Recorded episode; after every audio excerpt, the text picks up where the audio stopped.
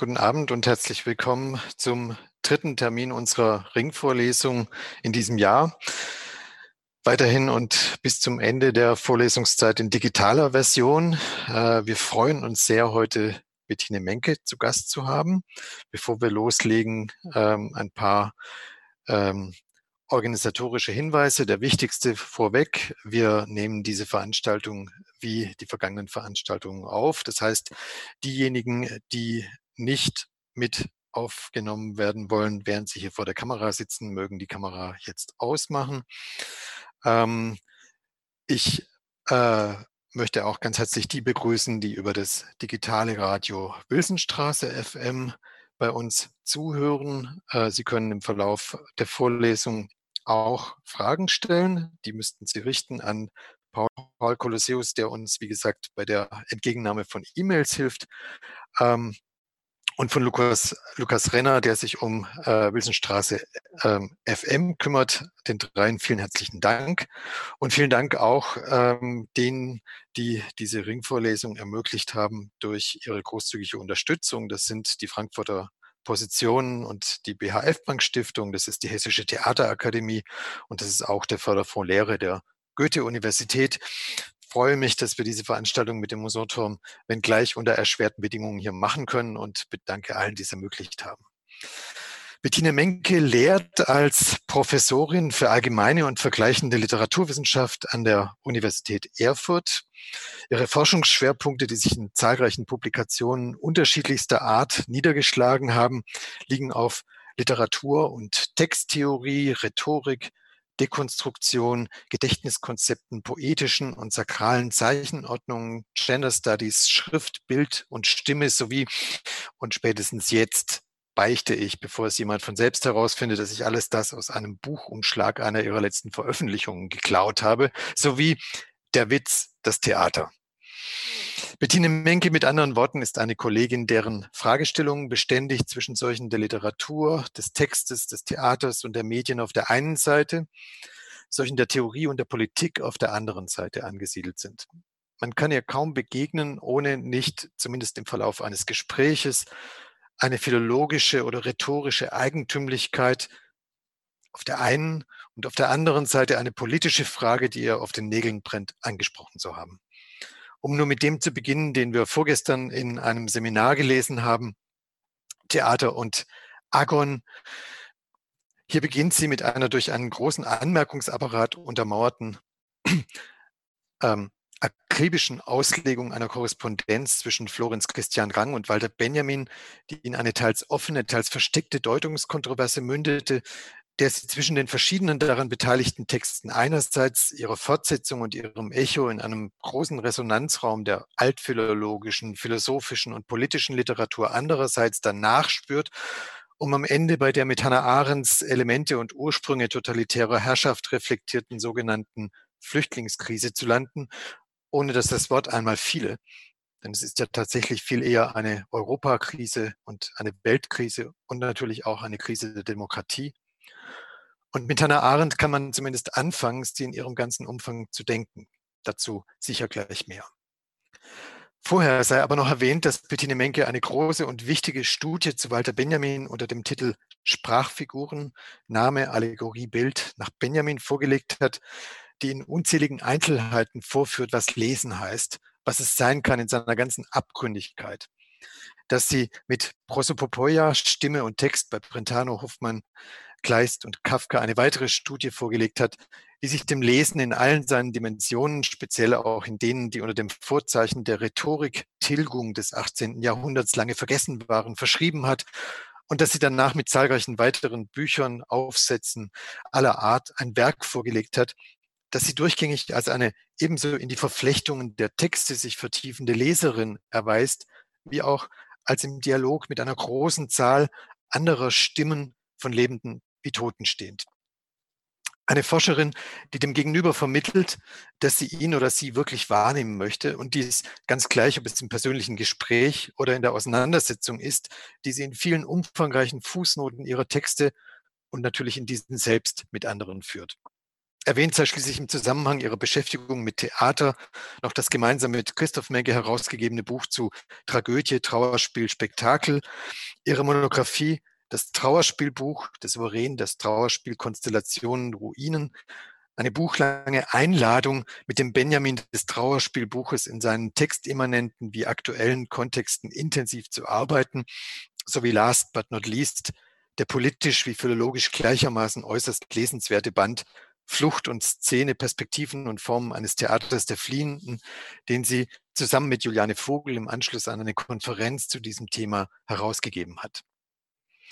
Bettine, vielen Dank, dass du dich bereit erklärt hast, unter diesen schwierigen Bedingungen deine Mitwirkung an dieser Reihe aufrechtzuerhalten und uns, wenn schon nicht präsentisch, dann zumindest virtuell, also digital zu besuchen. Wir freuen uns jetzt auf deinen Vortrag. Ja, vielen Dank, lieber Nikolaus. Vielen Dank für die sehr großzügige Beschreibung dessen, was ich so tue, wodurch ich mich durchaus getroffen fühle. Ähm, jetzt versuche ich erstmal den Bildschirm freizugeben und hoffe, dass das äh, auch gleich hervorragend klappt. Gucken wir mal, teilen. Jo, jetzt muss ich nur noch. Ähm, nee, nicht Start, Bildschirm. Ah, oh, no, doch, also okay. So, ja, ich bin immer ganz gespannt, ob sowas klappt. Aber es hat geklappt und damit setze ich nun ein. Und es ist tatsächlich so, dass ich äh, mit diesem Beitrag äh, sehr, sehr stark äh, von den politischen Fragestellungen her komme und vielleicht ein bisschen zu wenig äh, die ähm, theatralen äh, mit erreiche. Ich hoffe aber, dass sie sich doch noch irgendwie hinreichend äh, hier, zumal im zweiten Teil, dann prä präsentiert finden. Äh, ich starte mit, äh, jetzt muss ich erstmal gucken, dass ich das äh, hinkriege, ja, mit Giorgio Agambens äh, Formulierung, Flüchtling sei die einzige Kategorie, die uns heute Einsicht in die Formen und Grenzen einer künftigen politischen Gemeinschaft gewährt. Das taugt mir zum Ausgangspunkt, nicht nur, weil des Flüchtlings Zugehörigkeit zur politischen Gemeinschaft in Frage gestellt wird. Und darin manifestiert sich eine Krise der Demokratie sondern auch und darüber hinaus, weil sich fragt, wer oder was ist denn der Demos, das Volk der Demokratie und was ist das für eine politische Gemeinschaft, die sich als Staat durch den Ausschluss, die Ausnahme bekundet. Der Flüchtling ist Paradigma der vom Staat oder den Staaten durch Regularien und Operationen erzeugten Nichtzugehörigkeit, dessen, was man mit Agamben einschließenden Ausschluss nennen kann. Ausgeschlossen vom Recht, aus der die, aus der vermeintlichen Normalität nach staatlicher Vorgabe aus, eingeschlossen in staatliche Gewalt, außer oder vorrechtlichen Maßnahmen überantwortet und festgesetzt.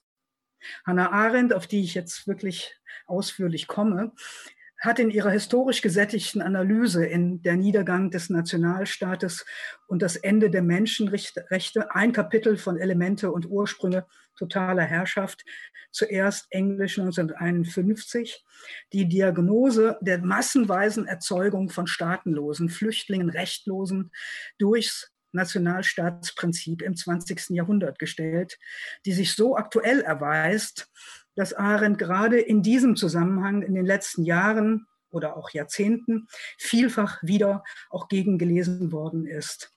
Sie kennzeichnet den spezifischen Ausschluss vom Recht der Flüchtlinge vom Moment ihres Grenzübertritts an als Illegale definiert und als solche festhält, als Verweis ins Niemandsland, das sich im Lager realisiert. Das geschieht auch gegenwärtig. Ich folge zunächst im ersten Teil Arends Charakterisierungen des von staatlichen Regimen erzeugten Ausnahmestatus des Flüchtlings. Und zwar auch daher, weil sie diesen auch als eine Frage von Nichtzugehörigkeit, die Rechtlosigkeit als Verlust des Rechts auf Mitgliedschaft in einem politischen Gemeinwesen anspricht. Ich werde im zweiten Teil mit Arends Gegenmodell dazu einsetzen, dass der politischen Gemeinschaft nach dem Vorbild der Polis als Erscheinungsraum, das eine theatrale Implikation hat, um es in zweifacher Hinsicht in Frage zu stellen. Zum einen ist es schon als Ideal beschränkend. Entschuldigung, das passiert nur zu Hause. Also, es ist schon als Ideal beschränkend, denn es beruht auf Abgeschlossenheit und Ausschluss, genügt daher einem Denken der Demokratie der Moderne nicht. Berücksichtigt weder, berücksichtigt weder die Vielzahl noch deren Nichtabgeschlossenheit. Die Ankunft und der Ausschluss der Fliehenden geben uns dringlich den Anhaltspunkt, Demokratie mit Derrida auf die hinzukommenden hin zu delimitieren und den Zusammenhang von Demokratie und Zugehörigkeit in Frage zu stellen. Zum Zweiten ist der Theaterzeitraum nicht als ein grenzsetzend homogener, abgeschlossener aufzufassen, sondern provisorische Zone des Transitorischen nicht durch die Gewissheiten von vorgängiger Gemeinschaft gegründet, sondern durch jeweilige performative Interventionen reklamiert. Und da werde ich zwischendrin auch ab und zu mal einen Bezug auf Judith Butler machen. Arendt stellt in ihrer so präzisen wie unerbittlichen Darstellung der Symptomatik der Flüchtlinge im 20. Jahrhundert die Diagnose des Niedergangs des Nationalstaates von dessen Anfang an unübersehbar, seit dessen Prinzip nach dem Ende des Ersten Weltkrieges durchgesetzt wurde. Die Erzeugung von Staatenlosen und Flüchtlingen ist die Rückseite der Etablierung von Nationalstaaten, Symptom der inneren systematischen Verfehltheit dieses Konstrukts des Nationalstaates, der als, so die äh, treffende Formulierung von Arendt, alte Dreieinigkeit von Volk, Territorium, Staat supponiert wurde, die aber keineswegs miteinander übereinkommen. Vielmehr ist die Durchsetzung des Nationalstaatsprinzips ähm, unmittelbar verbunden mit der Erzeugung von Minderheiten. Und wenn wir jetzt nicht an die Zeit nach dem Ersten Weltkrieg denken, dann vielleicht an die anhaltende Lage nach Jugoslawien. Also die, äh, verbunden mit der Erzeugung von Minderheiten, deren Zugehörigkeit, da sie an Kategorien wie Volk gebunden wird, zweifelhaft wird, die zwar naturalisiert werden mögen, aber als bloß naturalisierte, unmittelbar denaturalisierbare Staatsbürger und damit potenziell Staatenlose sind, zu denen sie durch Ausbürgerung sehr rasch gemacht werden können und derart von Flüchtlingen. Staatenlose und Flüchtlinge nicht als jeweilige vorübergehende Anomalie in einer ansonsten normalen Welt, wie man wohl möchte, sondern so systematisch, Arendt sagt chronisch, wie in Massen wiederkehrend und offenbar nicht rückholbar zunehmend. Die immer wieder drohende Übernahme der Kategorien der Staatszugehörigkeit durch die der Volkszugehörigkeit im Sinne des Ethnos ist uns keineswegs unbekannt wo das Prinzip der Abstammung zur diskursiven Dominanz gebracht werden soll. Etwa begegnen wir dem im Rückgang auf nationale, kulturelle oder völkische Zugehörigkeit, Staatsbürger als bloß als bloß Eingebürgerte, woanders hingehörige oder gar zu Entsorgende markiert werden, wieder einmal eine sogenannte Leitkultur etabliert werden soll. Ahrens Diagnose erweist sich anhaltend, anders als viele meinen wollen, vor allem bezüglich der Flüchtlingsregime bis in alle aktuellen Entwicklungen hinein treffend. Denn bisher und fortwährend basieren, was sich gegenwärtig mit erneuter Virulenz äußert, alle internationalen und europäischen Verbünde wie auch alle Vereinbarungen wie die Genfer Flüchtlingskonvention von 1951 und 1967 oder der UN-Migrationspakt von 2018 auf dem Nationalstaatsprinzip und dem nationalen Staatsbürgerschaftsrecht das Konstrukt des Nationalstaats begründet mit der in Anspruch genommenen, in sich widerstreitenden Dreieinigkeit von Staatsbürgerschaft nationaler, kultureller oder völkischer und territorialer Zugehörigkeit, gerade die Ausschlussbewegungen, die so Arendt im historischen und systematischen Argument immer größere Menschengruppen in ein Niemandsland ohne Recht noch Gesetz verwies, das als Internierungslager realisiert wird. Die Anomalie der Flüchtlinge als de facto Staatenlose ist eine durch die Regime, denen sie unterstellt werden, geschaffener Status. Die Grenz- und Flüchtlingsregime verwalten nicht Illegalität, sie schaffen sie. Unter geltendem EU-Regime können Flüchtende nur als Illegale eintreffen. Es gibt keinen anderen als den illegalen Grenzübertritt für Flüchtlinge in die BRD, in die EU. Auch wenn man in dieser um Asyl ersuchen will, was eben nur auf dem Boden eines der Staaten geht. Diese Regime machen Flüchtlinge zu Gesetzlosen, die, ich zitiere Arendt in, in, Teilstücken, die sich bereits durch die Tatsache, dass sie existieren, strafbar machen. Dadurch, dass sie da sind, wo sie eintreffen, dadurch, dass sie eintreffen. Menschen, die sich nie eines Vergehens schuldig gemacht hatten, aber dauernd von Gefängnisstrafen ereilt werden können und damit die rechtliche Anomie einer Illegalität ohne Vergehen. Sie wissen das vielleicht, illegale Einreise kann mit Gefängnis bis zu einem Jahr bestraft werden. Geschaffen werden derart Zonen eine Ausnahme vom Recht, die bestimmt sind durch die vor- und außerrechtliche polizeiliche Gewalt, der diese Zonen unterstehen, in denen als symbolischen, aber auch realisierten Orten die ausgeschlossenen ohne Ort festgesetzt sind und staatlicher Gewalt unterstehen. Die Gesetzlosigkeit, die Anomie, die den Flüchtlingen zugeschrieben ist, affiziert, darauf macht Arendt aufmerksam, mit der Anomalie des juridischen Systems die Staaten selbst im Innern, gerade wenn diese rechtsstaatlich verfasst sind. Arendt spricht vom selbst erzeugten Fluch.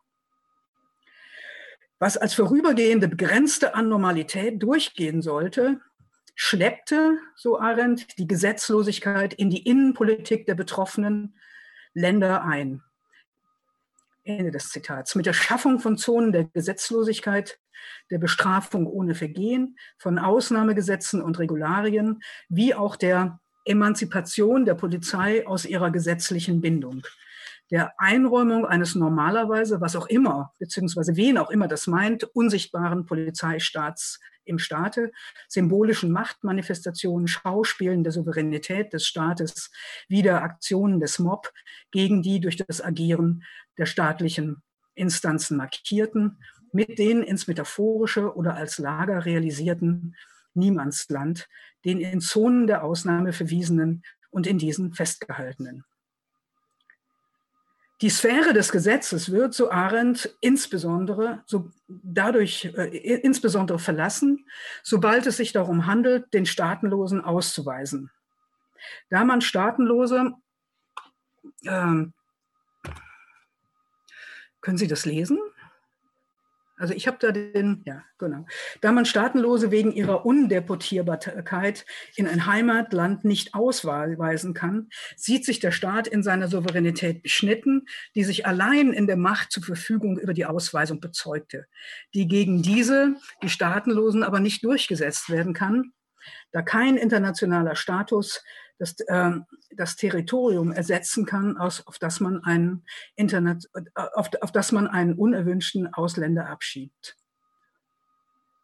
Diese Beschneidung der Souveränität des Staates erbittert offenbar und auch wieder gegenwärtig in besonderer Weise und fixiert den öffentlichen Diskurs an die Frage, wie kann man den Staatenlosen wieder deportationsfähig, so Arendt, abschiebbar machen. Das ist Maßgabe der europäischen Politik, mit den in die Türkei zurückversendeten, deren Staatsbürger die Aufgegriffenen nicht sind, nach Libyen, dessen Staatsbürger, die von der libyschen Staats äh, Küstenwache äh, zurückgeschifften auch nicht sind und so weiter.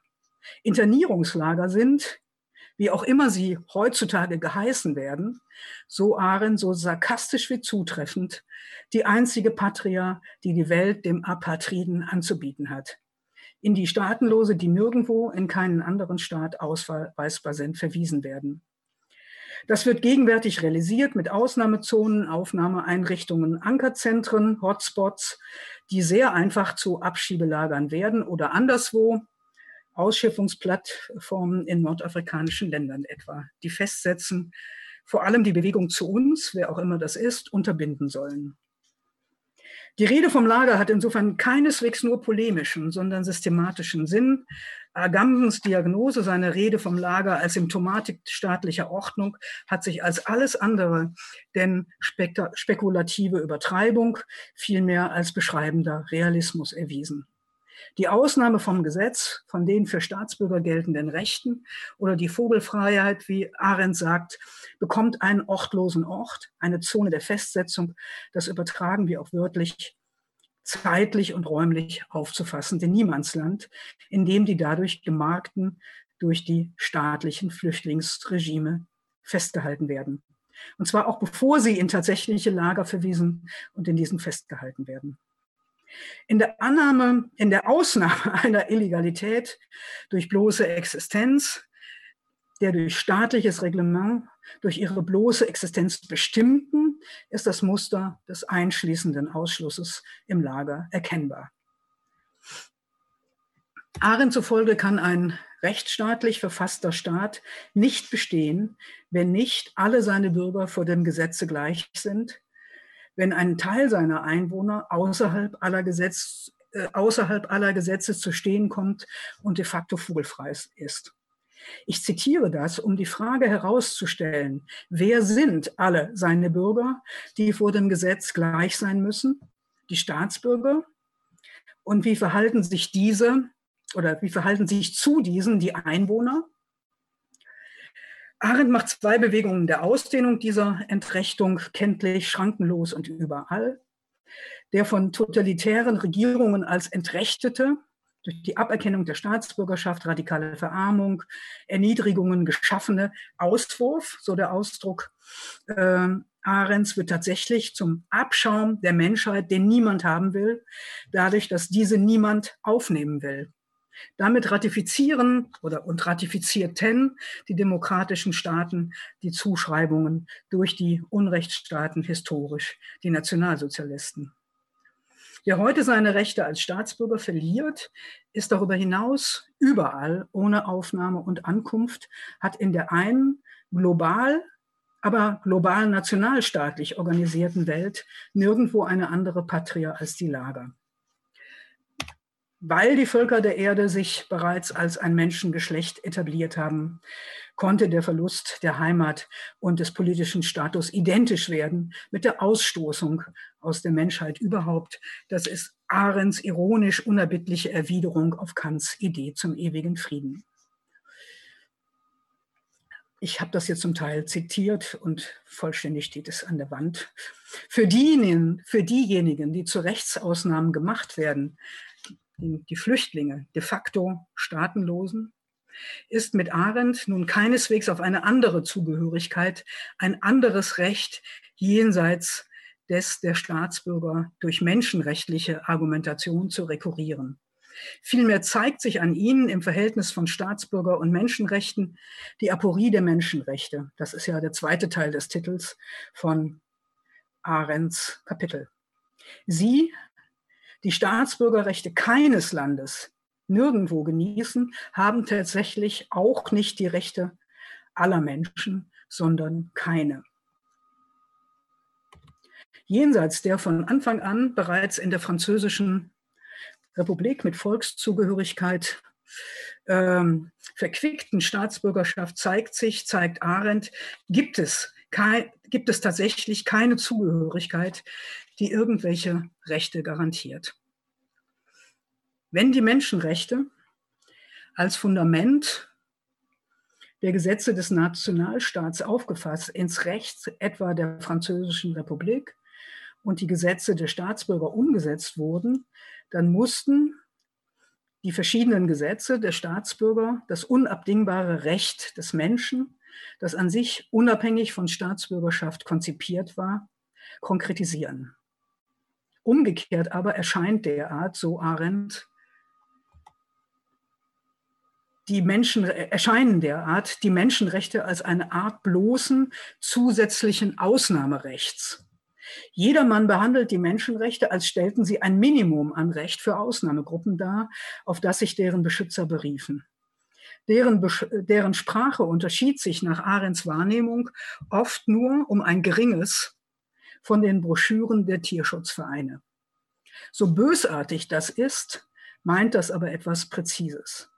Der Schutz durch die allgemeinen und unabdingbaren Menschenrechte gilt nicht dem Menschen als Bürger, dessen Schutz durch die Rechte als Staatsbürger bereits gewährleistet ist, sondern er bezieht sich auf den aus Naturwesen reduzierten Menschen, entblößt von allen kulturellen, sprachlichen und politischen Bestimmt- und Bezogenheiten außerhalb der Geltung von Recht und Gesetz der Staatsbürger aber, sobald alle anderen gesellschaftlichen und politischen Qualitäten verloren waren, entsprang dem bloßen Menschsein keinerlei Recht mehr, mussten die auf diesen Schutz angewiesenen, angewiesenen erfahren, dass der nackte Mensch schutzlos ist, der Schutz durch die Menschenrechte faktisch ausfällt. Bei Arendt nimmt es sich so aus, als sei das Problem der Menschenrechte, dass sie nicht kodifiziertes Recht von mit Macht ausgestatteten Instanzen ihrer Ausübung und Garantie sind. Arendt hat, kann man sagen, kein Auge für den negativen Zug der Erklärung der Menschenrechte. Als Bezeichnung der Lücke im Gesetz, das ist eine Formulierung von Cornelia Wissmann, und des Misstrauens gegenüber den Gesetzen und der Gesetzesförmigkeit als solcher und als Überschreitung des gesetzten Rechts und staatlicher Souveränität. Wenn die Menschenrechte als Vorgabe vor dem Gesetz ins kodifizierte Recht übersetzt wären, dann wären sie als rechtsstaatliche zum einen bloß dort in Geltung, wo und wenn es ihrer als Menschenrechte jenseits der Staatsbürgerrechte nicht bedürfte. Zum anderen wären sie bestenfalls in Geltung, wo und wie sie nicht sie selbst sind. Nicht als universelle, allgemeine unabdingbare Menschenrechte, sondern als etwas anderes, nämlich als Gesetze, die als solche immer unter Bedingungen stellen. So wäre etwa dem ehemaligen äh, Artikel 16a des Grundgesetzes abzusehen. Während Arendt dem möglichen negativen Bezug auf das durch staatliche Macht gesetzte und ausgeübte Recht als dessen Überschreitung keinen Raum gibt, hat Derrida dagegen das Gesetz der Gastfreundschaft, auf die in den letzten Jahren mit Kants zum ewigen Frieden häufig hinsichtlich der flüchtend an die Grenzen gelangenden Bezug genommen wird, als das der Überschreitung ausgemacht. Das unbedingte Gesetz der uneingeschränkten Gastfreundschaft ist Überschreitung der Gesetze der Gastfreundschaft. Und zwar deswegen, weil die, das Gesetz der Gastfreundschaft darauf basiert, dass es einen Herrn über das eigene Haus gibt, der über dieses Haus gebietet, der souverän über sich und sein Haus ist. Insofern muss Gastfreundschaft als Überschreitung dieser Beschränkung gedacht werden. Etwas anders geht Judith Butlers lesende Drehung, mit der sie bei Arendt einen performativen Zug herausstreicht. Statt auf gegebene Rechte setzt sie auf performative contradiction, die über das abgesprochene Recht äh, hinausgreift und damit das vom Gesetz nicht zugestandene Recht, das Recht, was man nicht hat, ausübt. Die Flüchtlinge, die in der Nichtgestalt von Massen an de facto Staatenlosen erscheinen, die weder den Schutz des Staates, dem, dem sie entflohen sind, der sie bedroht, in Anspruch nehmen wollen, noch den Schutz jenes Staates gewährt bekommen, dessen Territorium sie fliehend erreicht haben, erfahren, was nach dem Verlust der Bürgerrechte bleibt, die Ausnahme, der Ausschluss, die Nacktheitlosen Lebens, dessen zeitliche und räumliche Wirklichkeit die Lager sind. Es ist die von Arendt herausgestellte böse Paradoxie, die im Begriff der unveräußerbaren Menschenrechte lag, dass nicht nur dieses Recht mit einem Menschen überhaupt rechnete, den es nirgends gab, sondern vielmehr, dass dieser Mensch überhaupt umgekehrt gerade in den Flüchtlingen zu erkennen ist, die aller Rechte beraubt wurden, in den Staatenlosen, die die Bezüge zu der von Menschen errichteten Welt und zu allen Bezirken menschlichen Lebens, die das Ergebnis gemeinsamer Arbeit sind, verloren haben. In den Lagerinsassen, die auf ihr nacktes Leben reduziert sind. Der Naturzustand, ne, äh, in dem es nur Menschenrechte gibt, hat seine präzise Parallele, so Arendt, in dem Zustand der Staatenlosigkeit, in welchem alle anderen Rechte verloren gegangen sind indem die in diesen Verwiesenen sich nicht nur als gänzlich schutzlos, sondern auch als Existenzen ohne jeden Belang erfahren. Arendt fragt von der Lage der Rechtlosen her, welche Rechtsverluste sie in einer Situation absoluter Rechtlosigkeit, das heißt unter das willkürliche Polizeireglement, das mit ihnen buchstäblich machen kann, was es will, brachten. Sie kennzeichnet dieses diese Lage durch den Verlust des Rechts, Rechte zu haben, jenes Recht, das sich in dessen Verlust zeigt. Flüchtlinge werden durch staatliches Agieren, durch Ausstoßung, die einschließt, in eine Lage versetzt, in dem der Weg in die gemeinsame und darum verständliche Welt abgeschnitten ist. Das ist alles Zitat Arendt. Man sie aller Mittel beraubt hat, sich in das Gemeinwesen, äh, sich in das Gemeinsame zu übersetzen und in ihm auszudrücken. Sie werden, so Arendt, aufs nackte Leben reduziert, das die außergesetzlichen Regime von Polizei und Verwaltung bestimmen und in dem Niemandsland festhalten, dass das Lager realisiert. Sie sind stumm, sprachlos, und zwar insofern, sie aufgrund ihrer bloßen Existenz rechtlose sind, unabhängig von dem, was sie sagen, wollten oder sagen würden. Ihre Reden und ihre Leben sind belanglos. Ihre Unbezogenheit zur Welt, so die Formulierung Arends, wirke, so erfahren sie, als oder wie eine Aufforderung zum Mord, der ohne Belang wäre. Und sie macht aus, nee, hier, so, hier ist es. Ähm, diese Unbezogenheit macht aus, dass auch wo ihnen eine noch intakte Zivilisation das Leben sichert, sie politisch gesprochen lebende Leichname sind. Hier wäre mit Gayatri Spivak gegenzufragen, kann der Unterworfene sprechen? Mit Judith Butler, Arendt gegen sich selbst lesend, das Ausüben von Performative Contradiction vorzuschlagen. Ich zitiere es kurz auf Englisch. They, also die Versklavten, die Migranten ohne Staatsbürgerschaft, they have no right, they have no right of free speech under the law, although they are speaking freely precisely in order to demand the right to speak freely. They are exercising these rights, which does not mean that they will get them. Arendt aber macht einen anderen Zug und damit komme ich zum annoncierten zweiten Teil.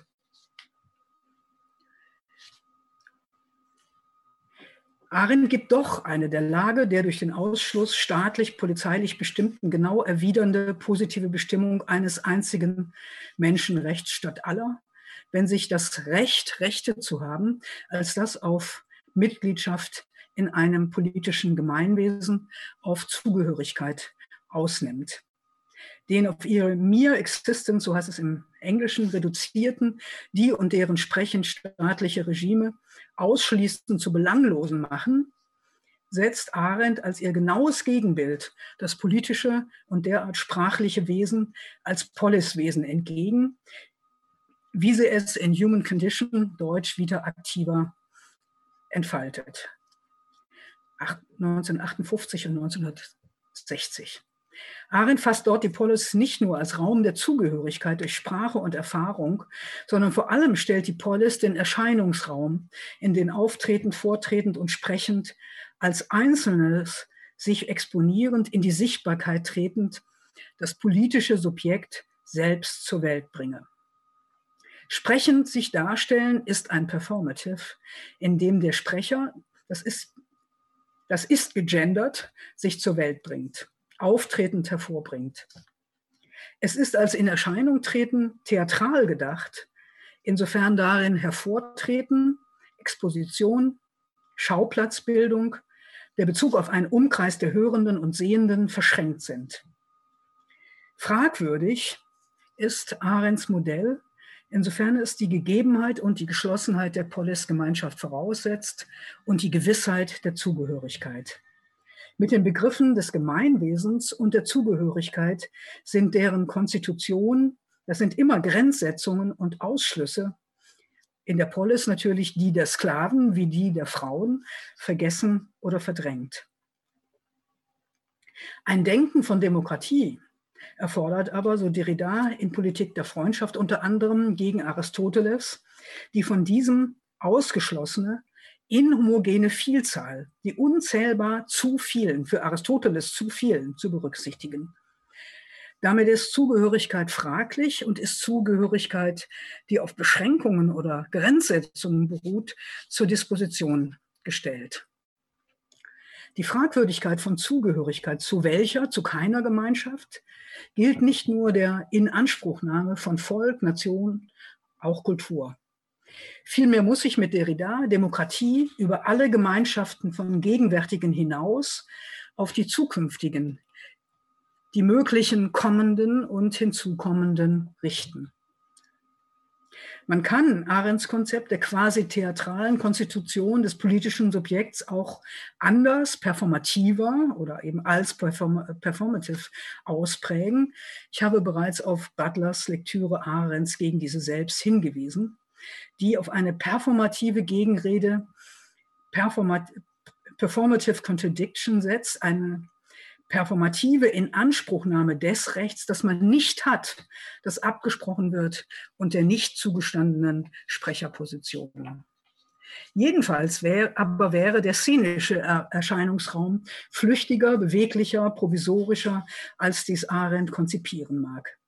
Dies, das Fliehende, das Provisorische des Theaters wahrzunehmen, dazu taugt in besonderer Weise das Auftreten das Auftreten der Flüchtenden auf der Szene, die die Tagung und der Band, auf die Nikolaus schon hingewiesen hat, Flucht und Szene, den Juliane Vogel und ich herausgegeben haben, äh, zum Gegenstand haben. In den antiken Asylie-Tragödien, wie zum Beispiel Aeschylus, die Schutzflehenden, die Hiketiden, was, das wissen Sie alle, Elfriede Jelinek mit die Schutzbefohlene neu und gegengeschrieben hat, müssen die fliehend Ankommenden nicht schon zur Gemeinschaft gehörige, als Fremde, Unlesbare, am Strand erscheinende, für vorübergehend in den theatralen Raum gelangend, im theatral gewährten Zwischenraum sich selbst exponieren, um sich als Person etablieren und ihre Sache vortragen zu können. Die Verhandlungen fordern und diese führen, sich in ein Verfahren überführen und als Redesubjekte behaupten, um ihren Anspruch auf Aufnahme zur Geltung zu bringen. Das tun sie äh, allerdings durchaus im Sinne der performativen Widerrede Judith Butlers, wenn sie im Redeagon dem Gebieter über das Territorium ähm, gegenüber nicht bereit sind, sich auf die zugewiesenen Redeorten Orte zu verfügen und an denen feststellen zu lassen. Und wenn sie nicht bereit sind, die Position des Redesouveräns anzuerkennen. Jelineks, die Schutzbefohlenen, macht in ihrer Umschrift von Aeschylus kenntlich und reflektiert theatral, dass gegenwärtig die Ankommenden keinen Ort gewinnen, an dem sie sich als Subjekte der Rede vor den Augen und Ohren des politischen Gemeinwesens konturieren und etablieren und verfahrensförmig zur Verhandlung bringen könnten. Die Flüchtenden sind passiviert, der Verhandlungsplatz entzogen, jeder identifizierbare, verantwortliche Adressat fehlt, seien es wie bei Aeschylus die Götter, die schaut auf uns, seht, angerufen werden, der Herrscher des Landes, der als Richter über die Lage in die Pflicht genommen wird, oder die Blicke der Zuschauer im Theater. Keiner schaut, hm, ja, das das kommt gleich. Keiner schaut gnädig herab auf unseren Zug, aber auf uns herabschauen tun sie schon. Nichts und niemand nimmt uns auf. Das ist unerhört und unerhört bleiben auch wir. Man sagt uns nicht, man, wir erfahren nichts, wir werden bestellt und nicht abgeholt. Wir müssen erscheinen, wir müssen hier erscheinen und dann dort. Welches Land können betreten wir? Keins. Betreten stehen wir herum, wir werden wieder weggeschickt. Verwiesen wird auf unbekannte Richtlinien, undurchsichtige Verfahren und an Stellvertreter von Stellvertretern von Stellvertretern, auch eine Formulierung von äh, Jelinek, die auch nicht hören, an irgendjemanden, der Entscheider heißen mag und doch als entscheidender wie das Schicksal nichts als die kontingenten Bedingungen undurchsichtiger Verfahren vorstellt. Mit der Abwesenheit eines gültigen, öffentlichen und bekannten Verfahrens gehen in die schutzbefohlenen, divergierenden Formen eines Sprechens einher, das weder Orts- und Personenbindungen eingeht, noch Entscheidungen in die Wege leitet. Und mein Vorschlag wäre, dass damit eine gleichsam theatrale Analyse voll, vollzogen wird, und zwar von der Flüchtlingsnichtankunft, angehalten in einer Zwischenzone, deren Regime sie als Ungestalte bestimmen. Hier wird keine Szene des Erscheinens vor Hörenden und Sehenden eingerichtet und gerahmt, vielmehr sind die vagierend Erscheinenden festgehalten in einer unbestimmt sich erstreckenden Randzone des Off, einer Zwischenzone, die keine Vorhersagen hinsichtlich der zu beschreitenden Wege und des Ausgangs des Verfahrens ermöglicht. Ich mache noch einen kleinen historisch-politischen Ausflug mit der Änderung des Paragraphen 16a des Grundgesetzes ist an die Stelle des individuellen Rechts des Schutzsuchenden auf individuelle Würdigung der Vorgang der Verwaltung getreten, der sein Kriterium aus dem Fluchtweg und seinen Kontingenzen bezieht und aus diesem die Nichtbefassung mit dem jeweiligen individuellen Anspruch, den Entzug des Rechts, den Anspruch vorzubringen, begründet. Das hat Eva Horn 2002 akzentuiert. Und das geschah durch die Flughafenregelung. Sie erinnern sich vielleicht noch, die Drittstaatenregelung immer noch gültig, die Festlegung sicherer Herkunftsstaaten, äh, also Dublin 2 und 3. Dadurch verlagert sich das Verfahren vom Rechtsweg auf die polizeilichen Maßnahmen, die gegen illegal Einreisende ergriffen werden können. Die Flüchtlinge sind als Menschen, die nicht mehr oder noch nicht unter einem Rechtsschutz stehen, in einer Grauzone des Rechts gelandet. Charlton Payne habe ich ja auch zitiert. Zum einen Ausnahmezonen als Off im Innern, Aufnahme, Ausreisezentren, Abschiebegewahrsam, zu, zum anderen an die topografischen Ränder verlegt, 1993 an die Oder, seit sehr vielen Jahren weit vor dem ominösen 2015 auf dem Mittelmeer unter zunehmender, zunehmend ausschließlicher Preisgabe der Schutzsuchenden an die Gewalt der libyschen Küstenwache, inzwischen auch in der Sahelzone und so weiter. In Kooperation von neuen Gesetzen, geänderten Verwaltungsvorschriften und Handeln können jederzeit der jeweilige rechtliche Status und dessen Konsequenzen mit undurchsichtiger Reichweite geändert werden. Ich erinnere, die, Zahl, die, die zahlenmäßige Zunahme des nur subsidiären Schutzes mit allen seinen Konsequenzen, ähm, die man nochmal nachlesen kann. Die Regime von polizeilichen und administrativen Verordnungen und Verfügungen von Verwaltungen wie dem Lageso, Sie haben es hier nochmal, haben die Funktion im indefiniten, aber definierenden, festlegenden Zwischenraum Zonen mit eigener, aber unbestimmter Extension festzuhalten. In diesen Zonen sind Geschichten und Überzeugungen belanglos. Irgendwer sagt in die Schutzbefohlenen, ich zitiere, Aussehen und Herkunft egal, Zukunft zwecklos, Vergangenheit verfallen. Ende des Zitats.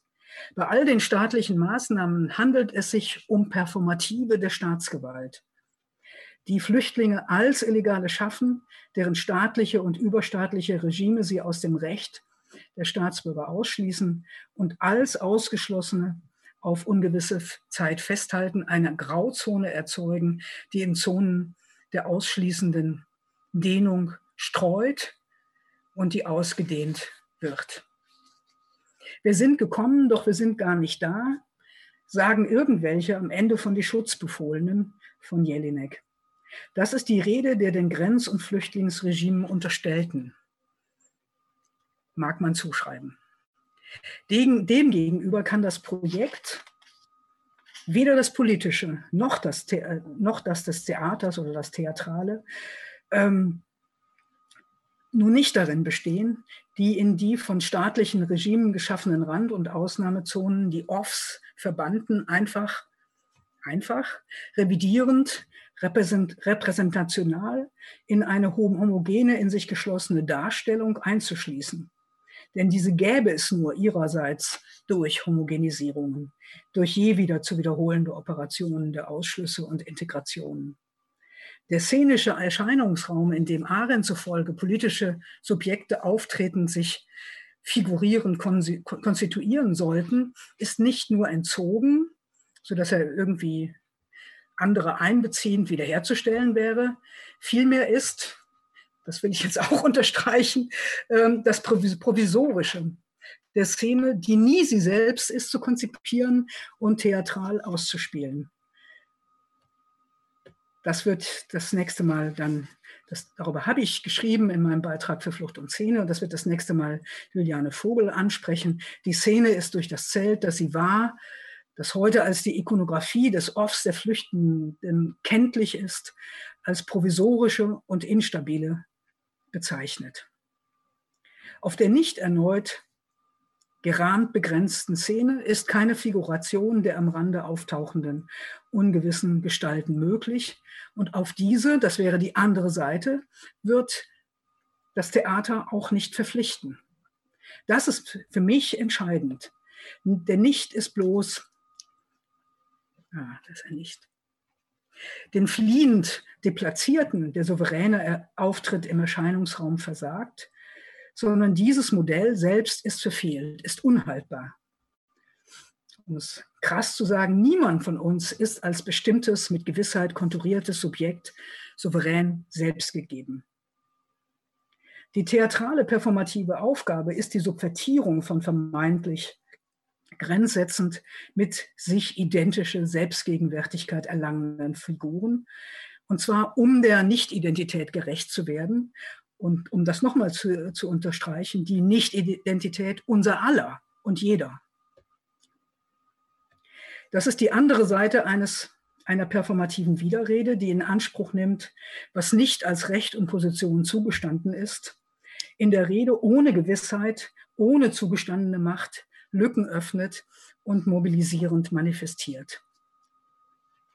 Wie anfangs zitiert, nimmt Agamben umwertend gerade den, der kein etabliertes politisches Subjekt wäre, dem Zugehörigkeit in einem politischen Gemeinwesen abgesprochen ist, den Flüchtling, zum Paradigma als, die, als, ich zitiere nochmal, die einzige Kategorie, die uns heute Einsicht in die Formen und Grenzen einer künftigen politischen Gemeinschaft gewährt. Derrida hat die verschiedenen Aussetzungen der Gewissheiten der Zugehörigkeit oder aber keiner Zugehörigkeit zu einer, zu keinem Gemeinwesen erkundet. Dazu gehört, ein wichtiges Zitat, wir gehören der Zeit dieser Umwälzung an, die nichts ist als eine ungeheure Erschütterung der Struktur oder Erfahrung der Angehörigkeit und Zugehörigkeit selbst, also des eigenen, der miteinander geteilten Eigenschaften der Zugehörigkeit zu einer Gemeinschaft. Diese Erschütterung stößt also nicht uns irgendwie von außen durch die Fremden zu, sondern wir sind Teil dieser Erschütterung, sie geht durch uns hindurch. Das geht überein mit der Anforderung, die ich schon wiederholt jetzt angesprochen habe, der Anforderung einer Delimitierung der Demokratie. Demokratie, die nicht, und zwar schon sehr lange nicht mehr, auf internen Gliederungen, Ausschlüssen und Hierarchien beruht, kann sich nicht auf in der Vergangenheit gegründete oder gegenwärtig vermeintlich gegebene Zugehörigkeiten begrenzen, auf diese Limitierungen zurückziehen. Sie ist durch die Vielzahl entgrenzt, die der unüberschaubar nicht beschränkt vielen, das sind mit Formulierungen von Nancy unfassbare, sich vervielfältigende, fluktuierende Mengen von jeweiligen vorübergehenden Bevölkerungen, Sprachen, Gruppen, einzelnen Körpern. Und diese Delimitierung ist über alle gegenwärtigen, aber vorübergehend oder auch neu sich verbindenden hinaus auch auf die ungewiss zukünftigen gerichtet, in welcher Zahl und auf welche Weise sie auch ankommen. Nochmal ein Zitat von Derrida. Kein Numerus Clausus für die hinzukommenden, sie kämen vielleicht eines Tages in welcher Zahl auch immer. Das ist die Forderung an die Demokratie, der Delimitierung der Demokratie, die Delimitierung von Zugehörigkeiten und Gemeinschaften an ungewisse zukünftige, die unabsehbar vielleicht hinzukommenden. Vielen Dank. Vielen, vielen Dank, liebe Bettine Menke. Während ah. sich die Präsentation noch schließt. Ich gucken, dass ich das, ja, okay, nee, also ich, genau. ich, ich kriege das jetzt gerade, also, ja, okay, doch. Können wir wieder raus? Ja. Jetzt sollte es in Ordnung sein. Super, ja, jetzt ist es weg. Okay. Also nochmal vielen, vielen Dank. Ähm, Selim holt gerade alle, alle ZuschauerInnen wieder rein in den Raum. Ich klatsche trotzdem mal in den, in den leeren Zoom-Raum. Vielen Dank. Ähm, vielen, vielen Dank für diesen ex extrem, wirklich extrem dichten ähm, Vortrag, der, glaube ich, ganz, ganz, ganz viele Sachen anspricht, die nicht nur, die wir sozusagen angekratzt haben in den letzten, in den letzten ähm, äh, Vorträgen, die wir hatten und in den Diskussionen, sondern der gibt uns jetzt nochmal wahnsinnig viel neue, neue Fragen auf. Er schließt in gewisser Weise finde ich, total gut an an unsere Diskussion, die wir vor zwei Wochen hatten äh, mit Christine Abt. Da ging es nämlich auch um eine Form ah. von Nicht-Identität und Nicht-Zugehörigkeit äh, mit dem antiken Vieltour, der mhm. Ähm, der Platon zufolge deswegen gefährlich ist, weil er eben nicht mit sich identisch ist und, mhm. äh, und nicht eindeutig zugehörig ist. Mhm. Ähm, genau, jetzt führen Sie uns aber natürlich in, in, in, äh, in einen ganz politisch brisanten Kontext der Nichtzugehörigkeit und der Nichtidentität, nämlich der Figur des Flüchtlings. Ähm, ich würde gerne an dieser Stelle nochmal äh, zurückkommen auf das, was Sie, äh, was Sie schon in dem Blick auf Ihren Flucht- und Szeneband deutlich Zusammenhang. Ähm, also diese wirklich die Bestimmung, die sie machen der, der Szene als Transitraum ähm, und als, als Zwischenraum, also der theatrale Zeitraum als Ort des Rastplatzes äh, der Fliehenden und des bedingten Hiers. Ähm, und das finde ich, das finde ich deswegen so wichtig, weil an anderer Stelle sagen Sie in Ihrem Beitrag in Flucht und Szene, dass äh, Flucht sozusagen das Modell des Auftretens und des Eintretens in Sichtbarkeit und in die szenische Darstellung wird. Ähm, wo dann sozusagen der theatrale Raum kurzzeitig Asyl, Asyl gewährt in diesem nicht definierten Raum. Ähm, und das finde ich nicht nur sozusagen eine, eine, politisch eine total wichtige Bestimmung, sondern sie hilft uns auch, würde ich sagen, mit einem gewissen Problem umzugehen, was es, Sie haben Friede Jelinek schon angesprochen, in Inszenierungen gibt, äh, die sich mit diesem Thema beschäftigen, wo es also geht um den Eintritt von Geflüchteten, von Flüchtenden in die hm. Sichtbarkeit der Szene, auf der Bühne nämlich. Ähm, und die wie ich sagen würde, genau dann zum Problem wird, wenn diese Geflüchteten auf der Bühne sozusagen identitär als Humankapital ausgestellt werden und sozusagen denn als, als Schauwert äh, verwertet werden. Und das ein Beispiel ist, ist dafür nur Nikolaus Stehmann Inszenierung ähm, von Jelineks Schutzbefohlenen, von Jelineks tollem Text Schutzbefohlenen äh, 2014. Anderes äh, äh, Beispiel ist zum Beispiel Julian Hetzels Arbeit All Inclusive auf dem Impulse Festival 2019, was auch heftig diskutiert worden ist. Das ist jetzt erstmal egal. Was ich wichtig finde, ist sozusagen, ähm, das wird dann pro äh, zum Problem, wenn Geflüchtete sozusagen gecastet werden, um auf der Bühne diese Identität der Geflüchteten einzunehmen. Jetzt, ähm, wie, wie lässt sich mit, mit dem von, von Ihnen geschilderten ähm, und ich finde, das lässt sich sehr gut damit denken, sagen, die politische, vielleicht die politische Rolle oder die politische Aufgabe des Theaters als sozusagen Szene. Äh, und Sie haben es jetzt am Schluss nochmal gesagt, nämlich ähm, sagen eben das Problem des szenischen Erscheinungsraums, äh, wo es ja eben nicht einfach nur darum gehen kann, äh, diejenigen, die sich sonst, äh, denen die Stimme sonst verwehrt wird, sagen, in, in Erscheinung zu bringen.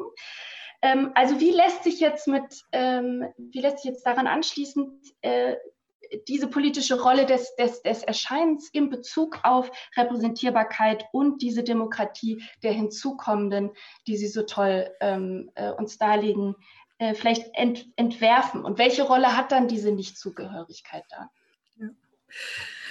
Ah ja, ja, erstens mal, also äh, Sie haben äh, völlig recht, also dass, äh, dass es mir da am Schluss um ganz entscheidende Akzentuierungen ging, ähm, die äh, eben ähm, äh, ähm, genau nicht ähm, äh, ähm, damit argumentieren, dass es irgendwie restituiert werden soll, was bisher keine Stimme bekam.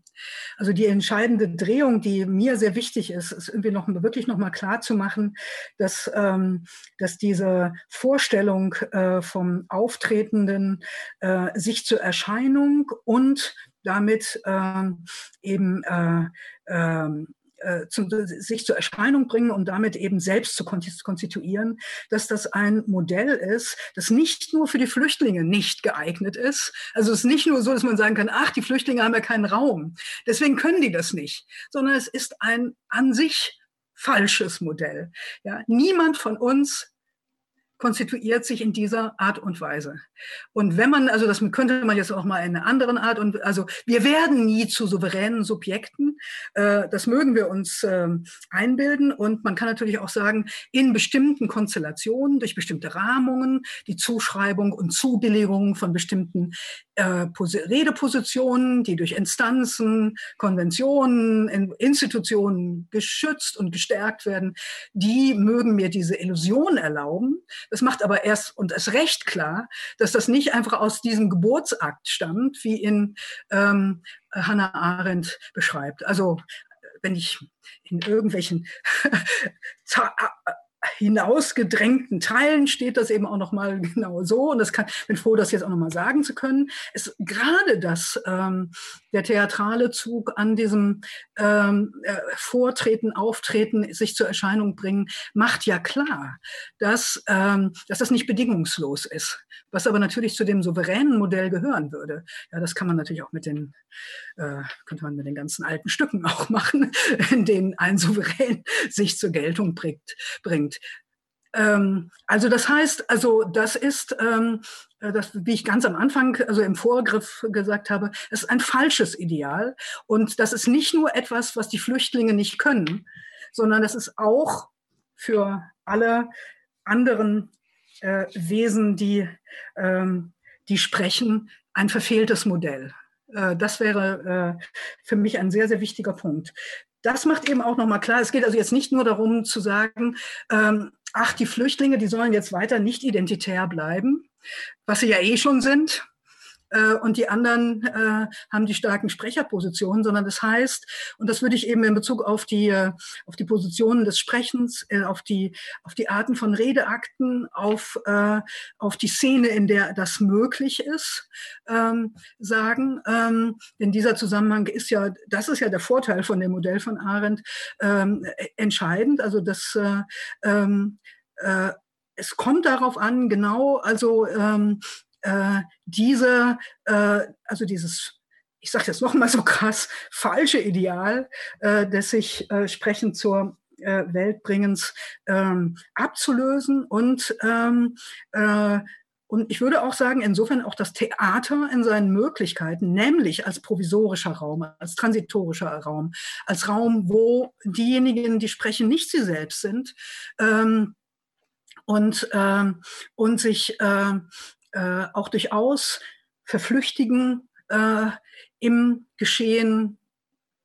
Also kann man ja viel sagen und Sie wissen das bestimmt alle auch sehr gut, haben da alle viele Erfahrungen mitgemacht, wo man genau das zur Geltung bringt. Und das wäre ein, ein, ein, ein Gegenzug gegen die Art und Weise, also ein anderer Gegenzug eben gegen die, die, ähm, äh, das Konzept von, äh, von Hannah Arendt. Und eben nochmal der, der Punkt, dass es äh, ähm, äh, äh, darum, darum ging es ja die ganze Zeit, dass wir eben von diesen äh, in eine sehr spezifische Lage der Rechtlosigkeit gebrachten her uns in die Lage versetzen, das wäre im Grunde unsere Aufgabe. Und ähm, sowohl wenn wir schreiben, wie wenn wir Theater spielen oder wenn wir inszenieren, uns in die Lage zu versetzen, genau äh, die Bezogenheit auf, äh, auf uns, auf die Gemeinschaften, in denen, äh, aus denen diese, diese äh, Ausschlüsse stattfinden und so weiter, äh, genau mit zum Gegenstand zu machen. Und das, das wäre eben mein Punkt,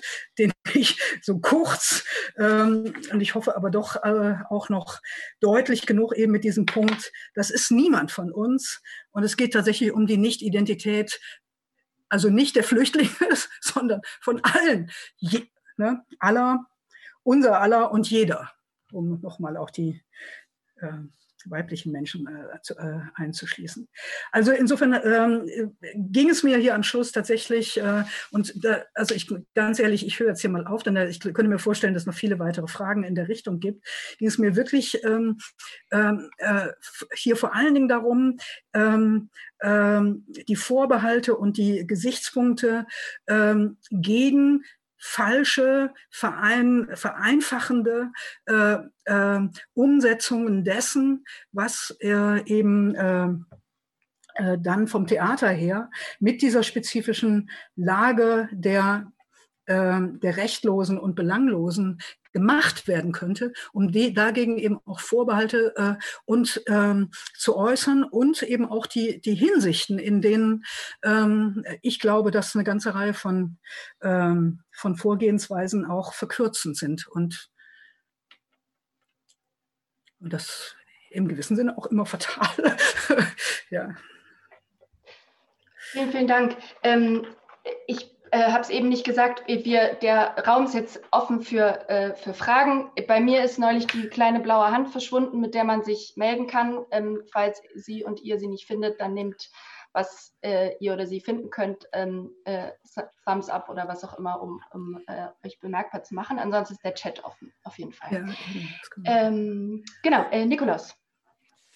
Ähm, ja, Bettina, vielen herzlichen Dank für diesen ähm, wirklich tollen und wichtigen Vortrag, der ja eigentlich unmittelbar auch anknüpft an deinen Beitrag in dem Flucht- und Szeneband weil du auf eine Weise ja an der Stelle äh, fortfährst, wo der Beitrag äh, dort endet äh, und im Grunde, glaube ich, nochmal für mich eine Sache deutlicher gemacht hast, wo ich dich auch gleich nochmal bitten würde, es vielleicht noch etwas weiter aufeinander zu beziehen, nämlich wie eng sich eigentlich dieser, ähm, wenn man so will, Theaterursprung, der ja zugleich auch eigentlich ein Sprachursprung ist, ähm, über den äh, Benjamin und äh, Rang äh, gleichermaßen mit ihren äthiologischen ähm, sozusagen Herkunftserzählungen spekulieren, wie eng der sich eigentlich verknüpfen lässt äh, mit der Frage, die du heute äh, ähm, en passant erwähnt hast, nämlich dem Recht, Rechte zu haben.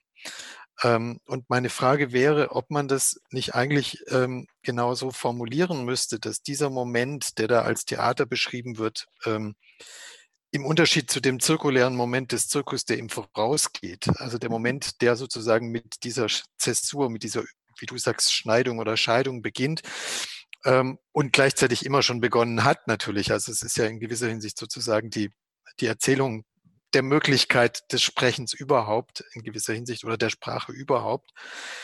Inwieweit dieser Moment, mit dem man also auch so eine Art von Theater überhaupt fassen kann, nicht genau etwas mit dem zu tun hat, was Hannah Arendt formuliert. Ich glaube aber selber eigentlich nur andenkt, ohne es wirklich auszuführen, nämlich das Recht, Rechte zu haben, was auch immer heißt, ähm, in gewisser Hinsicht mit dem Recht, Rechte zu haben, sofort auch das Erlischen äh, das, das, das quasi notwendige, sofortige Umstoßen, das permanente Revolutionieren dieser Rechte mitzudenken. Also, mhm. dass das Recht, Rechte zu haben, eigentlich nur heißen kann, äh, Rechte nicht dauerhaft zu haben, sondern sie permanent wieder neu ähm, sozusagen auf den oder diejenigen hin äh, so quasi zu revidieren, die diese Rechte noch nicht haben. Also, so dass mhm. dieses Recht eine Art ähm, Werner Hamacher hat es im Grunde als eine Art von Vorrecht, ähm, auch im Grunde in seiner ähm, Theorie der Versprechensstruktur oder der mhm. Sprache mhm. als äh, Versprechen eines Versprechens gelesen. Und ähm, mich würde interessieren, ob du das auch von dem aus, wie du das ähm, gelesen hast und denkst und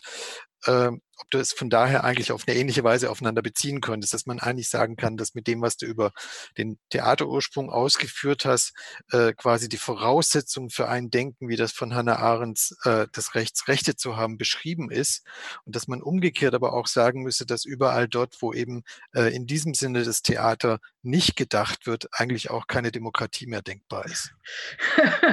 ja, ja, nee, also ähm, das eine ist äh, zunächst mal ähm, der, der Rückgriff nochmal auf diese Rede von, ähm, äh, vom Recht, Rechte zu haben. Und ähm, äh, ich äh, muss äh, gestehen, dass mir das eigentlich auch erst zunehmend klarer geworden ist. Also im 2019 gab es ja in, äh, bei der Ruhr-Triennale einen äh, auch ein Symposion, also zur, äh, zur Theater und Repräsentation und der Krise der Repräsentation, glaube ich. Äh, und ähm, da habe ich das ähm, so ähnlich, aber eben nicht so auch vorgetragen. Und da ist, ist ähm, äh, natürlich ganz zu Recht äh, auch der Einwand gekommen. Also wenn man ähm, äh, äh, wenn es auf der einen Seite äh, sehr angebracht ist und notwendig ist, die, ähm, die, die une, also unerbittlichen Unerbittlichkeit ähm, der, ähm, äh, äh, der, der Ausschlussmechanismen darzustellen, zu denen eben tatsächlich das Stummsein gehört. Also weil die Rede, das ist ja der entscheidende Punkt, es geht ja nicht darum, dass man irgendwas sagt, Das wird, glaube ich, dann gibt es auch noch irgendwelche Formulierungen, aber da, das ist sehr kurz auch bei Hannah Arendt, ähm, dass man irgendwas sagt, ähm, sondern dass niemand es hört, dass es völlig irrelevant ist. Das ist der entscheidende Punkt. Nicht? Es ist völlig irrelevant. Es fällt ins Leere. Es ist belanglos. Und da verknüpfen sich dann eben Reden und Leben. Ähm, also ich glaube, dass es auf der einen Seite völlig, äh, also sehr wichtig ist, diese, die, die, ähm, äh, die, äh, die genau dieses ähm, auch so zuzuspitzen und damit eben, glaube ich, auch einen Zug dessen, was, ähm, wo man jetzt äh, ähm, äh, was eben ähm, noch ein, eben ein anderer Zug ist als der der Schutzlosigkeit. Das eine ist Schutzlosigkeit. Das andere ist eben dieses spezif diese spezifische ähm, Reduktion, die vorgenommen wird, äh, unerbittlich zu beschreiben. Und ich glaube, in, in dem 2019 habe ich das viel zu stark gemacht und im Grunde die andere Seite, die ich mir, also ähm, äh, warum ich, äh, die, der Hintergrund dafür ist, dass ich jetzt hier auch nochmal ähm, Judith Butler äh, ähm, reingeschrieben habe. Ähm, äh, das ist, ähm, aus, ist aus einem Büchlein, wirklich ein kleines Büchlein, wo sie mir äh, im Gespräch mit äh, Gayatri Spivak ist, äh, Who Sing äh, the Nation äh, State. Ähm, äh, wo sie das ganz explizit eben auf darin bezieht. Also, dass man, also es sehr evident ist, das haben ja 2019 auch einige Leute ganz höflich entgegengehalten. Natürlich gibt es etwas, gibt es ein Sprechen auch der Lagerinsassen, selbst im Konzentrationslager oder in Gurs, wo Arendt und Benjamin gesessen haben. Natürlich gibt es das. Jetzt kann man natürlich sagen, ähm, es ist trotzdem ein belangloses Sprechen. Ähm, weil es natürlich außerhalb dieses Raums der Ausgeschlossenen keine Rolle spielt. Ich glaube, das stimmt aber auch. Auch in Gurs gar nicht. Wenn die da Lesungen und Philosophiekurse organisiert haben, dann haben die was getan, indem sie da gesprochen haben und haben was erzeugt. Also ich glaube, dieser Punkt, also dass man äh, ähm, dass man also äh, wirklich sieht, äh, dass es einen Moment der Lücke gibt oder eines Risses, eines Zwischenraums, ähm, äh, auch dort, wo genau die Rechte nicht zugestanden sind und auch die Rechte, Rechte zu haben, nicht, oder das Recht, Rechte zu haben, nicht zugestanden ist. Ähm, ähm, äh, das, ähm, äh, ähm, das scheint mir wirklich ein wichtiger Punkt zu sein. Und also auch mit der Rede, äh, die du jetzt noch, noch mal von Hamacher angebracht hast, äh, ähm, des Versprechens ist ja auch genau das mit im Raum. Ne? Also genau dieses Moment der Lücke, der kleinen Differenz, also, also die, zu der nicht gehört, dass, äh, äh, dass man jetzt irgendwie dem Sprechen performative Macht in dem Sinne zuschreibt, dass man sagt, und, und dann schafft man alles und alles ist ja nach anders. Das ist nicht der Punkt. Man schafft die Lücke, man schafft den Zwischenraum und man, also es ist eine Verschiebung, die tatsächlich äh, ähm, äh, äh, das entscheidende Moment ist. Und ähm, so, das ist, scheint mir eine Weise, äh, das stimme ich dir völlig zu, also das, äh, ähm, äh, äh, eine Weise zu sein, in der man dieses Recht, Rechte zu haben, lesen kann, zu der aber eben auf der anderen Seite äh, dann wiederum ähm, ein, eine gewisse Weise von äh, Arendt ähm, als entgegensteht, nämlich das zu fundamentieren, würde ich fast sagen. Ähm, und eben in dieser Vorstellung der Polis. Jetzt kann man natürlich sagen, aber da ähm, das Modell, was sie hier, was sie da schreibt, ja auch nicht einfach ein Fundament ist, sondern wieder ein Geschehen. Das ist ja wieder Verbform, das ist ja immer so wichtig, sondern also ähm, eben vortreten sich exponieren und so weiter. Also äh, ist man da, glaube ich, an so einer Stelle, wo man ähm, äh, unterschiedliche Züge gegeneinander halten muss. Und ähm, ja, mh, hm, ja, ich höre auf.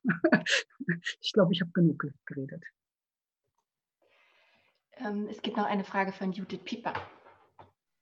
Äh, genau, ich wollte mich auch nochmal bedanken für den tollen Vortrag. Ich weiß, bin ich verständlich? Okay.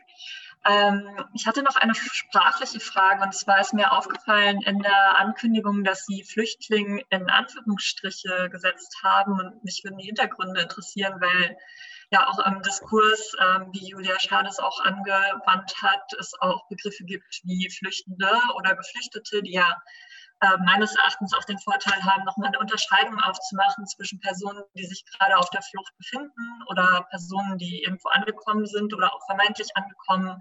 Dann gibt es noch Argumente wie, dass dieses Suffix, dieser Suffix ing ähm, Menschen versachlicht und zu Objekten degradieren kann und den Einwand, dass es nicht wirklich eine weibliche Form des Flüchtlings gibt. Ähm, deshalb, also ich wollte fragen, ob die Überlegung äh, in die Richtung ging oder ob es ganz andere Gründe dafür gab. Also ich habe den Flüchtling in Anführungszeichen gesetzt. Erstens mal, weil es ähm, der Begriff ist, den Agamben und Arendt gebrauchen. Erstens. Zweitens, weil es ja tatsächlich um Praktiken, um Inst Institutionen und so weiter geht, die genau das machen. Es geht, also das, ich habe ich hab mal in einem Text dann laut, also auf, auf Hinweis der Herausgeberinnen, also, äh, dauernd, ähm, äh, also an zwei Stellen mindestens die Fußnote gehabt. Ähm, Flüchtlinge sind nicht etwas, was, was es gibt, sondern die werden gemacht. Und darum geht es mir. Es geht genau um die Mechanismen, und das sind die Mechanismen, äh, die, ähm, die Arendt jetzt zunächst mal vor allen Dingen als die des Nationalstaates ähm, äh, analysiert hat, von denen ich nicht sehe, dass sie sich gelöst haben. Im Gegenteil, also ähm, äh, ich glaube, alle, die jetzt zugehört haben, werden bei Lager sehr konkrete Bilder im Kopf haben, sehr konkrete Geschehnisse, auch sehr konkrete Reden von Leuten, die dort unter unsäglichen Bedingungen festgehalten werden. Ähm, also das ist für mich, für, mich der, erstmal ein entscheidender Punkt. Also es ist ja, ein, äh, äh, äh, es geht tatsächlich um um, äh, um ein Sprechen, das zum Objekt macht und das etwas eine spezifische Lage definiert. Das ist natürlich nicht nur ein Sprechen, das sind auch andere Operationen, Racial Profiling, äh, äh, in äh, Aufnahmelager, die in Brandenburg auf dem Dorf sitzen, so dass niemand dort ist, Mauer drumherum und verbringen und so weiter. Ja, also es gibt, also das sind alles. Äh, deswegen habe ich das nochmal auch gesagt. Das sind performative und zu denen gehört eine Riesenlatte, die man im Detail beschreiben könnte von äh, von Handlungen, sprechenden Handlungen und anderen Handlungen, die genau das tun, die etwas Bestimmtes produzieren.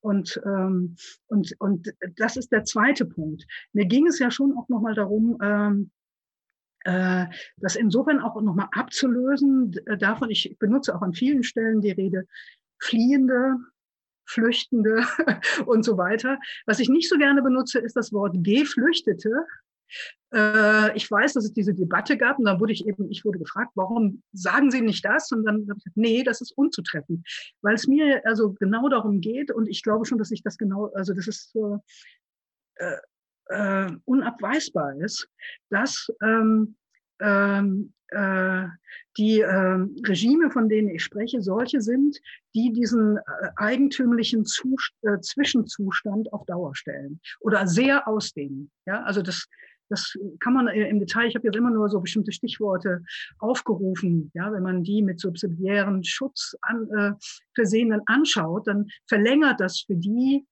den, die Situation äh, des Dazwischenhängens ähm, äh, äh, fast unabsehbar.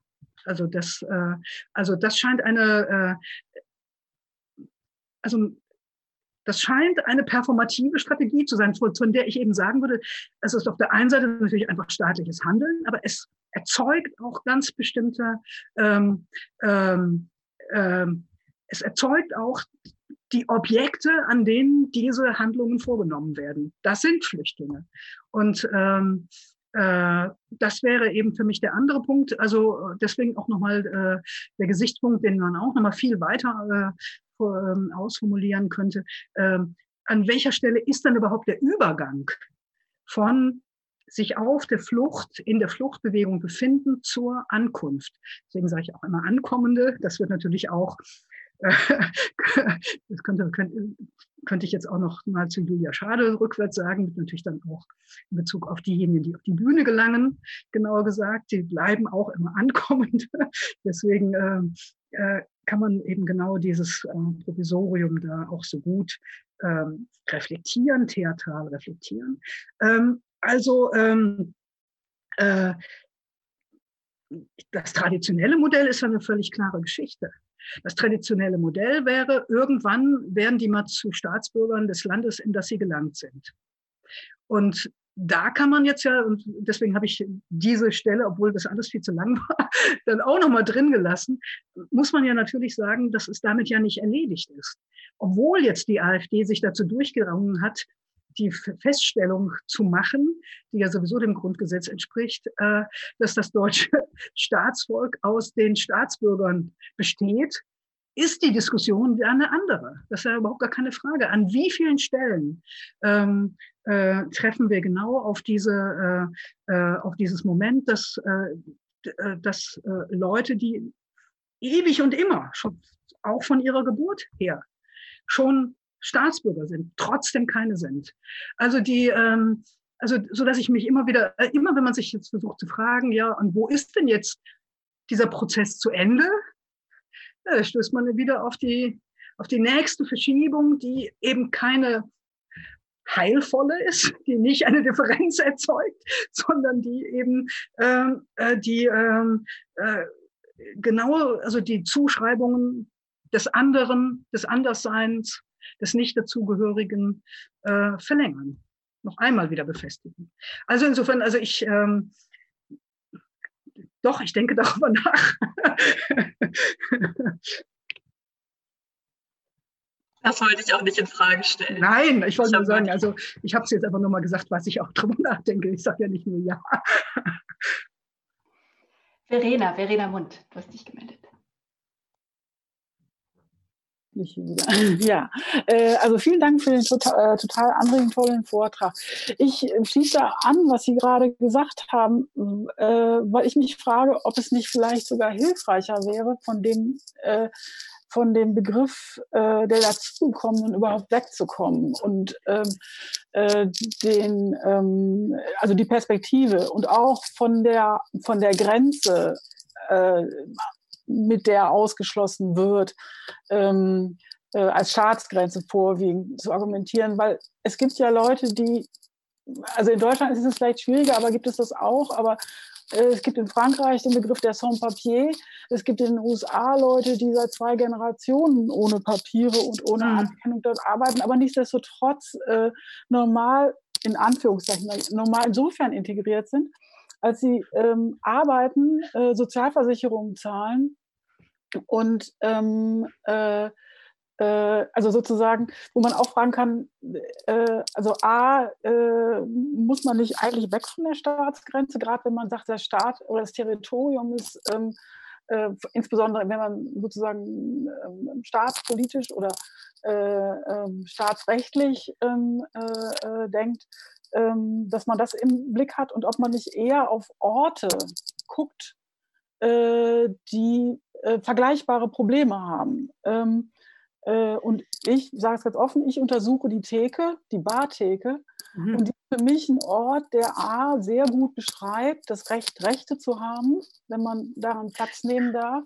neben anderen, wie alle anderen auch, ähm, der eine laterale Ordnung hat und äh, der auch in der, im politischen Protest ähm, äh, immer wieder genutzt worden ist. Also sei es äh, in den äh, Bürgerrechtsbewegungen in den 60er Jahren in den USA oder sei es auch ähm, dann sozusagen in Anlehnung daran, äh, die Frauen, die ja ähm, ähm, ähm auch ähm, nicht nur im weißen Bars ausgeschlossen waren, ähm, äh, sich dann irgendwie Anfang der 70er Jahre das Recht erstritten haben, ähm, zumindest immer wieder vor Gericht gehen zu können gegen die Barbesitzer, wenn sie dort nicht bedient werden. Das heißt, das sind ja sozusagen, ähm, wenn man von das jetzt anguckt, ähm, äh, dann könnte man sagen, ist es nicht vielleicht überhaupt ein Fehler, auf das Territorium im Sinne von Staatsgrund ähm, äh, als Ausgangspunkt zu setzen? Ähm, naja, also ich glaube nicht, dass das jetzt unbedingt mein Ausgangspunkt ist, sondern nee, äh, ähm, also äh, und andererseits ist es eben, und Territorium ist ja vielleicht auch nochmal ein bisschen was anderes. Also geht es ja vor allen Dingen, also das, also diese, diese, dieser Begriff kam ja jetzt vor allen Dingen also von Arendt herein, also diese mhm. bei Einigkeit, ne? ähm, ähm, Staat, Nation, Volk, äh, Territorium, also äh, Staat, Staat, Volk, Territorium. So, ne? also unter dem Label Nation. Und da ist es natürlich so, also es gibt keinen Staat, auch erst recht keinen Nationalstaat, überhaupt gar keinen Staat, der nicht ein Territorium hat und eins, einer mit klaren Grenzen. Und wenn nicht, dann gibt's, naja, dann gibt's halt Probleme. Also ähm, ähm, äh, und ähm, äh, für, diese, für dieses Nationalstaatsargument braucht man natürlich diesen, äh, dieses, äh, diesen Begriff des Territoriums auch deswegen unbedingt, weil es natürlich, und ähm, deswegen habe ich einfach auch nochmal an äh, Jugoslawien, Bosnien-Herzegowina, Kosovo erinnert, weil es eben darüber die Minderheiten gibt. Es wird ein Territorium zugewiesen, das heißt, äh, dann das ist das Territorium dieses Staates. Und dann gibt es eben, ähm, es ist noch die Frage, also äh, welche Art von Einheit herrscht jetzt eigentlich auf, auf diesem Territorium und, und so weiter. Also daher kam das eigentlich. Und ich bin mir nicht ganz sicher, also ob das ähm, wirklich abgelöst ist. Ich meine, ich habe ja an unheimlich vielen Stellen ähm, mit, dem, äh, mit dem Ausdruck von der Zone, das sind ja immer auch die, die, äh, das sind ja, die sind ja, haben ja immer eine eigene Extension argumentiert.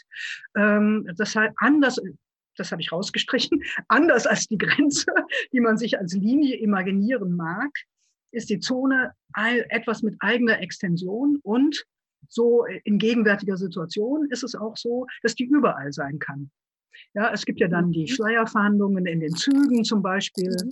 Ja, fahren Sie mal von, von, von Berlin nach Frankfurt oder was ich ja, ja ganz Äh, oft getan habe und so fort. Ja, also dann äh, trifft man da drauf. Oder Alexanderplatz. Der Alexanderplatz ist, ist praktisch im Innern genau eine solche Zone, in der äh, Zugriffe äh, erfolgen, die, äh, die ähm, die, die, die den anderen markieren, den anderen zum anderen machen, ihn erniedrigen und so fort. Also ähm, das kann an ganz verschiedenen äh, äh, Plätzen sein und ähm, ähm, das wäre alles damit gemeint. Also deswegen auch das streut. Das streut und dehnt sich. Also äh, und man weiß gar nie, ähm, ähm, an welchem Platz man ist. Ja, nee, das mit den Orten finde ich ansonsten auch eine äh, interessante, ähm, äh, eine interessante Perspektive. Also ich bin jetzt eher von der anderen Seite her gekommen, eher von den Nichtorten her. Ne? Also denen, die, die, ähm, die nur als Durchgangs, als Transit äh, und ähnliches also ähm, ähm, eine Rolle spielen, die aber gerade, äh, wie man an sehr vielen Stellen sieht, Flughafen, ähm, äh, Recht, also diese Ausgrenzung der Flughafenflüchtlinge. Äh, ähm, ähm, also äh, gerade immer wieder eben genau zu solchen, zu den, zu den Orten, Nichtorten der Festsetzung der, äh, der von mir in den Blick genommenen werden.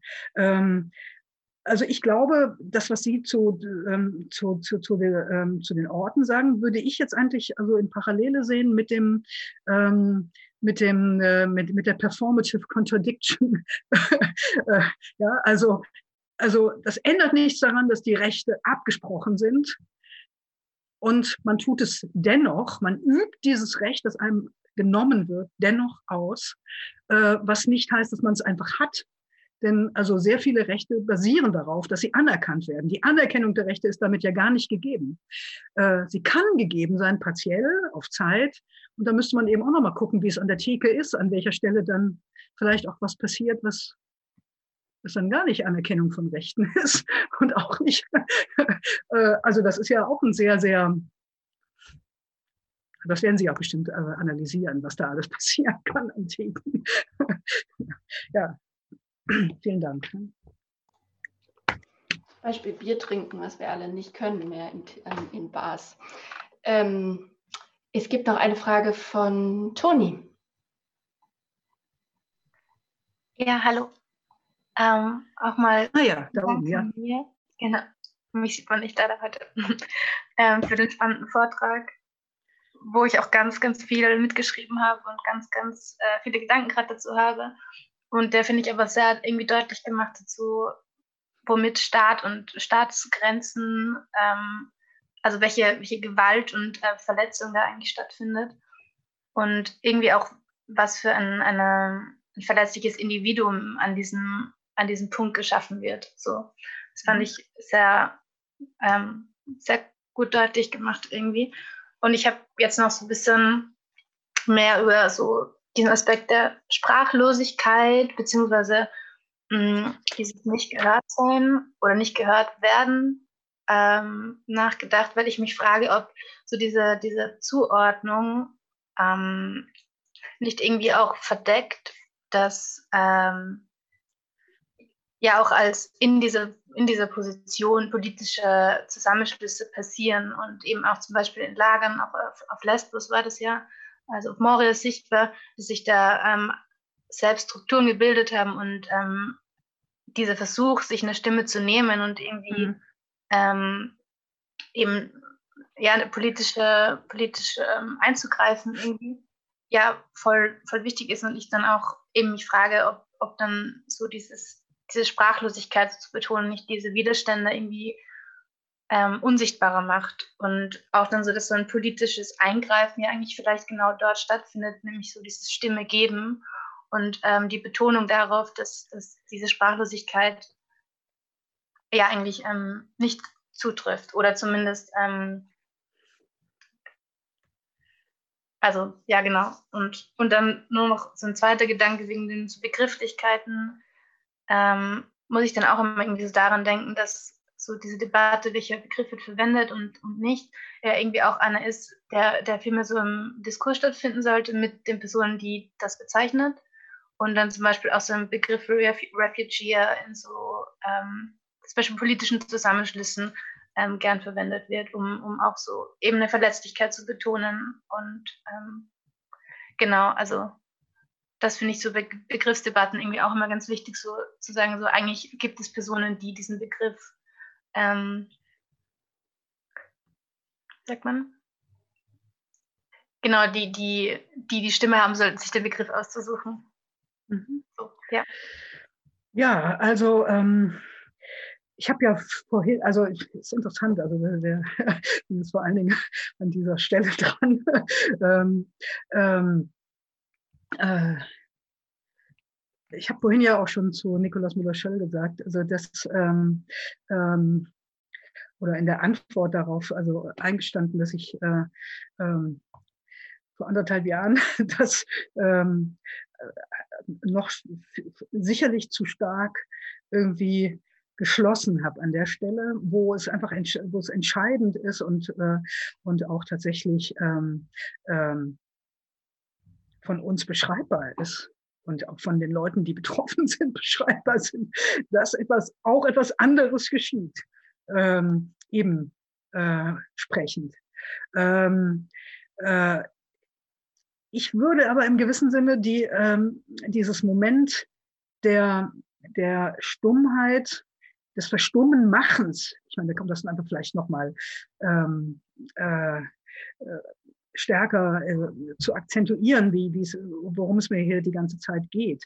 Ähm, äh, doch irgendwie, also ähm, äh, äh, beibehalten, also akzentuieren wollen. Ich glaube, das ist doch ein ganz entscheidender Punkt ähm, äh, über dieses Moment, das wir natürlich auch immer thematisieren und was wir natürlich auch vor allen Dingen also in Bezug auf die nationalsozialistischen Lager thematisieren und natürlich thematisieren müssen dass sie äh, ähm, den Schutz des Lebens nicht, äh, äh, nicht gewähren, sondern also dem Tod aussetzen und dem Tod aussetzen wollen. Also da haben wir nicht nur mit lebenden Leichnamen zu tun, wie äh, äh, Hannah Arendt sagt, wenn sie von denjenigen spricht, die, äh, die äh, weltlos, also ohne Bezogenheit zur Welt sein, also ohne dass sie sich artikulieren können, seien, äh, sondern dann, da haben wir dann tatsächlich mit Leichnamen zu tun. Aber ich glaube, der andere Punkt ist glaub, als, als Seitenzug auch immer ein ganz entscheidender. Ähm, Entwürdigung. Jemand zu etwas machen, was tatsächlich ein Wesen ist, das nicht mehr sprechen kann. Ich glaube schon, dass es, ähm, dass es ein, ähm, ein, äh, ein entscheidender Zug ist dieser, äh, dieser Politik. Ähm, und davon ähm, äh, bleibt eben auch, äh, wenn wie, wie Hannah Arendt sagt, wo ihnen eine noch intakte Zivilisation das Leben sichert, bleibt dennoch genau dieser Punkt zu Belanglosen gemacht zu werden.